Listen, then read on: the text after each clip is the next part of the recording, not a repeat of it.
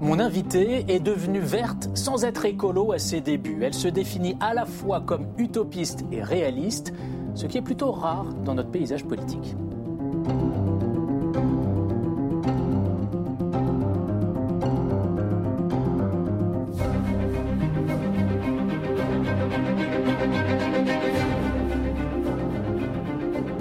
Eva Sass. Bonjour. Alors après le bac, vous avez fait une licence de philo, mais aussi l'ESSEC, une des grandes écoles de commerce françaises, sauf que ce n'était pas du tout pour devenir une femme d'affaires que vous avez fait cette, cette école. Vous l'avez fait, je cite, dans une perspective subversive, un peu par entrisme. Ça veut dire quoi? C'est-à-dire j'ai constaté, moi, mon père est d'une famille ouvrière polonaise des Ardennes, et j'ai constaté que les ouvriers étaient quand même soumis et qu'il fallait leur donner les clés, en fait, pour pouvoir euh, gagner leur autonomie, se défendre. Et euh, c'est dans ce sens-là aussi que moi j'ai voulu connaître le monde de l'entreprise, connaître les clés, euh, les réflexions des actionnaires, de façon à pouvoir les donner finalement à ceux qui en ont le plus besoin, les salariés, ceux qui, dans le rapport de force, en fait, sont la partie faible. Donc vous étiez dans une perspective politique, sauf que euh, vous vouliez changer le système en quelque sorte, sauf que ça passait pas par l'engagement politique. Moi, j'étais comme beaucoup de gens de cette génération et peut-être encore les jeunes aujourd'hui d'ailleurs très méfiante des partis politiques. J'avais l'impression que c'était pas comme ça qu'on pouvait euh, changer le monde et qu'il fallait être dans l'action au plus près euh, du monde du travail, des salariés, pour rééquilibrer euh, les rapports de force. Vous avez un côté très méthodique, un peu rigoureux, assez rigoureux même. Vous êtes venu avec votre petit cahier aujourd'hui, par exemple. Euh, vous avez cette méthode, cette rigueur, ça vous a valu d'être trésorière de votre propre parti pendant longtemps, d'être vice-présidente de la commission des finances à, l'Assemblée aussi. Et ça ne vous empêche pas de, vous revendiquer de ce que vous appelez l'utopie concrète ou encore la radicalité réaliste. On peut euh, faire cohabiter ces notions-là sans les dénaturer? Oui, moi je pense que la radicalité et le réalisme, pour être vraiment radical, il faut être réaliste, il faut savoir mm. comment on va changer les choses. Il ne s'agit pas de faire des grandes déclarations, mais d'être justement dans le concret, de détailler les choses, de maîtriser les outils, et c'est ce que j'essaye de faire. Effectivement, j'ai plutôt un, modèle euh, de cerveau d'expert en quelque sorte. J'aime décortiquer vraiment les sujets au plus profond pour maîtriser les outils et changer réellement les choses pas être dans la déclamation. C'est pour ça que pour moi, ça ne s'oppose pas du tout. Bien au contraire. Pour être radical, il faut être réaliste. Alors, ce côté un peu utopique, on le retrouve dans votre premier engagement que vous avez évoqué là d'un mot, euh, votre premier engagement politique, hein, parce que vous êtes présenté aux législatives en 1997. Pas sur l'écologie, c'était pour défendre la semaine de quatre jours aux côtés de Pierre Larouturou. Votre rêve, c'était en fait de travailler moins, en quelque sorte. C'est un peu le, chômage qui a déclenché votre engagement, c'est ça l'idée? C'est exactement ça, oui. Moi, je, sors de mes études en 1993. C'est mmh. un pic dans le chômage des jeunes.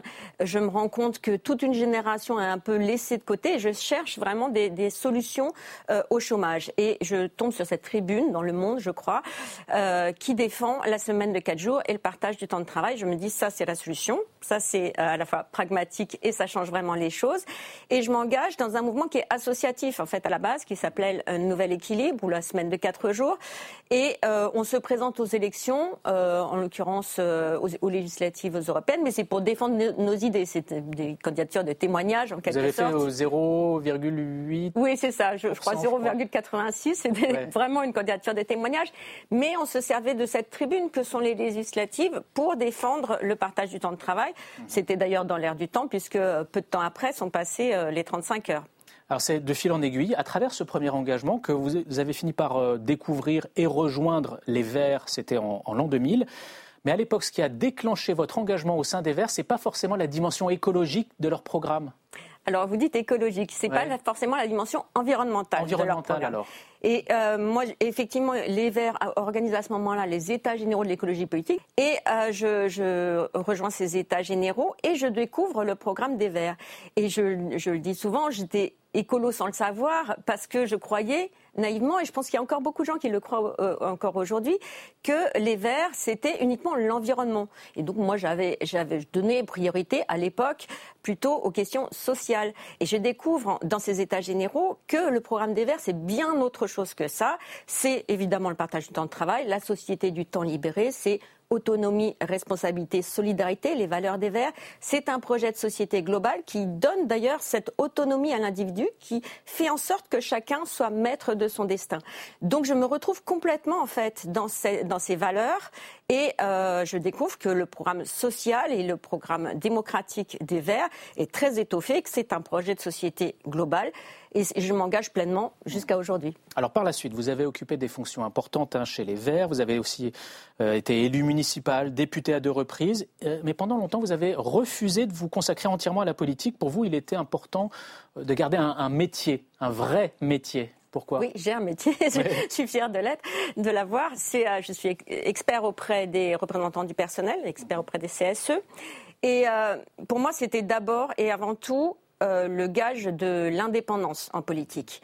Euh, ne pas dépendre de la politique pour gagner sa vie, ça nous donne une liberté très importante. J'avais constaté dans mes premiers engagements euh, que certains élus changer de parti pour garder leur mandat. J'avais trouvé ça très triste et je voulais jamais me retrouver dans cette situation. Une forme de compromission euh, sur, sur les idées pour pouvoir garder son, son gagne-pain. Absolument. Et puis vous savez, quand on s'engage chez les Verts, euh, c'est pas pour faire carrière en politique, c'est très aléatoire chez les écologistes. Donc mieux vaut avoir un métier. C'est un métier passion en plus, un métier que j'aime énormément, auquel je reviendrai si c'est nécessaire. Et ce qui m'intéresse, c'est que donc vous l'avez dit, hein, vous étiez dans un cabinet d'expertise qui accompagne les syndicats. Et, s'appelle Secafi. Euh, et c'est le slogan de ce cabinet qui a attiré un peu votre regard, réconcilier l'économique et le social. Quand j'ai vu ça, en fait, je me suis dit, mais en fait, c'est un programme politique, ce slogan. c'est vrai, mais là. Vous avez fait de la politique à travers votre métier. Absolument, oui, c'est un métier qui est, en tout cas, engagé, mm. qui vise à donner justement à la partie faible, aux salariés, aux représentants du personnel, les outils pour se défendre, non pas à les défendre à leur place, et c'est ça que j'ai trouvé bien aussi dans ce métier, mais à leur donner euh, toutes les clés pour qu'ils puissent. Euh, se défendre et être à armes égales avec le même niveau d'information que les représentants des actionnaires, les patrons. Il y a un fil rouge aussi dans votre engagement politique, c'est votre combat pour les droits des femmes. En 2013, durant votre premier mandat, vous êtes tombée enceinte et là, vous avez pris conscience que la situation des femmes députées n'était pas tout à fait normale. On va réécouter votre prise de parole à ce moment-là. Il est temps que nos institutions évoluent pour prendre en compte la féminisation progressive de nos assemblées. Actuellement, comme vous le savez, rien n'est prévu en cas de congé maternité d'une élue. Et je vous demande un peu plus solennellement peut-être ce soir, monsieur le rapporteur et chers collègues, d'envoyer tout particulièrement un message aux femmes pour leur dire qu'elles ont toute leur place dans la vie politique et dans cette Assemblée.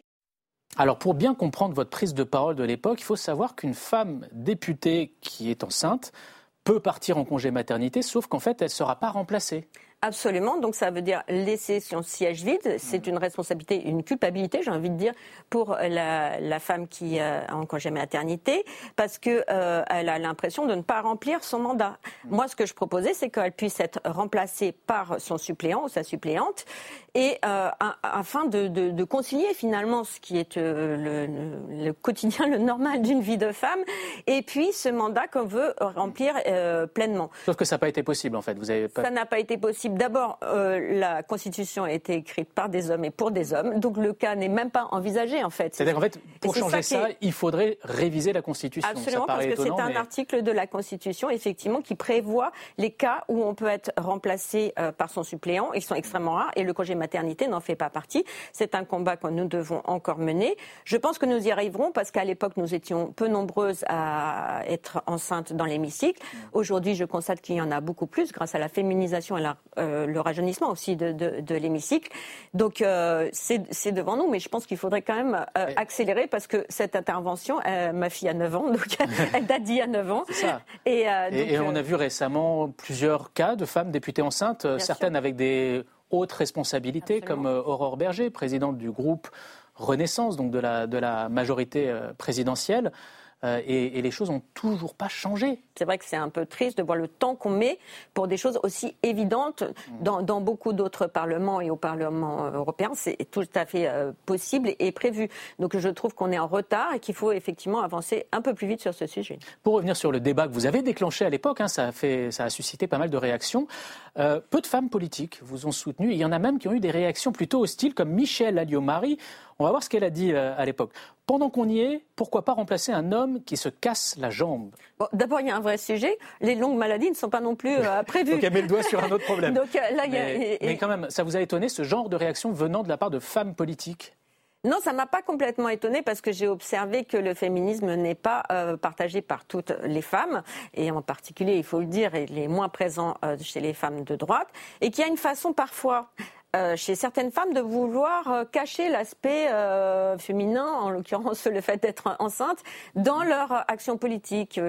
Les, des, des, femmes qui veulent revenir tout de suite dans l'hémicycle, qui veulent qui ne veulent pas parler de leur maternité. Mhm. Je trouve ça dommage. Il faut assumer entièrement. Il n'y a, pas à avoir euh, honte, il n'y a pas à se sentir coupable mhm. de vivre sa vie de femme euh, en même temps que nous, nous exerçons notre mandat. On me voit là. Alors on vous voit en train de prendre la parole enceinte dans l'hémicycle. Mais vous-même, vous êtes allé assez loin, si on peut dire, dans votre grossesse, en restant présente à l'Assemblée.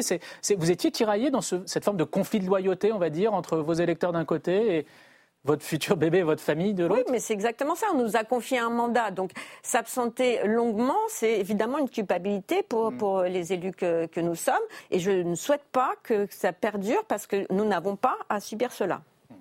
Alors, on va passer à, à, notre quiz à présent. Je vous explique le principe. Je vais commencer une phrase et ça va être à vous de la compléter. On y va? Oui. Alors, le plus dur quand on est une femme députée, justement, c'est euh, le regard des hommes. le regard des hommes Oui, ah parce qu'il euh, y a encore énormément. Vous parlez du regard euh, sur quoi? Sur votre façon de faire de la politique? Il y a toujours une forme de mépris et de condescendance, et on l'observe encore aujourd'hui dans l'hémicycle. Dans Peut-être encore plus quand on est une femme écologiste. Mhm. Il y a cet a priori qu'on va être moins compétente, qu'on on va être plus hystérique, comme disent les hommes. Euh, et qu'il faut toujours démontrer. Alors que chez les hommes, c'est finalement un acquis. Euh, on ne demande pas les mêmes preuves de compétences aux hommes, et c'est encore le cas aujourd'hui, malheureusement. Pour un député, la semaine de quatre jours, c'est c'est inexistant. Trop totalement utopiste, pas du tout réaliste. Non, mais je, pense qu'il y a une réflexion à avoir effectivement sur la charge de travail d'ailleurs qu'on a en tant que député. Je pense que c'est relativement inaudible comme débat aujourd'hui et nous remplissons notre tâche euh, entièrement. Mais euh, je, le partage du temps de travail, il vaut pour tout le monde et que le temps libéré et la, société du temps libéré à laquelle nous aspirons tous, il doit valoir aussi euh, pour les élus. C'est une aspiration de tout un chacun. Elle vaut aussi pour nous. Enfin, être subversif à l'Assemblée, c'est bah, là aussi, peut-être être à la commission des finances et porter des sujets radicaux. J'ai choisi la commission des finances aussi pour ça, parce que je ne pense que, ça, pas, ça ne doit pas être un débat euh, entre experts. le changement de société qu'on, que nous souhaitons voir advenir, il passe aussi par les débats de finances publiques. Donc, euh, une fois de plus, maîtriser les outils, les maîtriser bien pour les renverser et pour vraiment avoir une société plus juste, plus écologique, plus environnementale et plus solidaire. Merci beaucoup, Eva Sass, d'avoir accepté notre invitation. Merci.